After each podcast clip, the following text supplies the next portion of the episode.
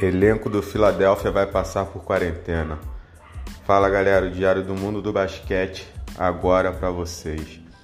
Joey Harris ajudou o Nets a vencer o Philadelphia mesmo sem Irving e Duran, com seis bolas de três vindo do banco. Ele teve um aproveitamento em cerca de 54% é um jogador com menos de 50 tentativas na temporada, com 54%, e ele lidera a liga. Próxima notícia: Damian Lillard chega o seu, seu centésimo décimo quarto jogo com mais de 30 pontos nas últimas cinco temporadas. Ele só está apenas atrás do James Harden. Próxima notícia: é Michael Porte Jr., que passou sete dias no protocolo de quarentena. Ele terá que ficar no isolamento e desfalcará o Nuggets cerca de 10 a 14 dias.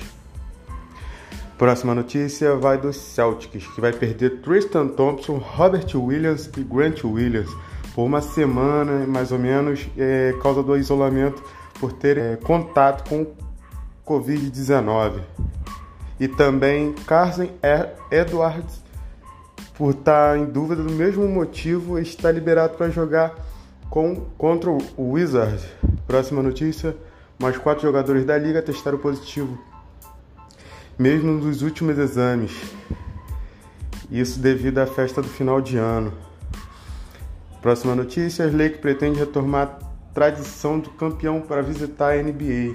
Só que está tendo complicações devido aos jogadores não quererem está visitando a Casa Branca devido o Donald Trump. Duas vezes o Golden State e uma vez o Toronto se recusaram a ir ao governo. Próxima notícia: os Knicks assinou com o ala pivô TJ Gibson, que estava na franquia no passado e para, e isso dispensou também o ala pivô Amores Sem Palmer.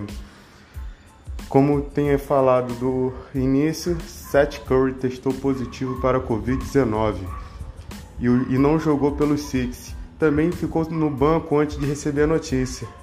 Agora a franquia terá que isolar todos que tiveram contato com o jogador. Valeu, galera. Esse foi o Mundo Diário da Notícia do Basquete.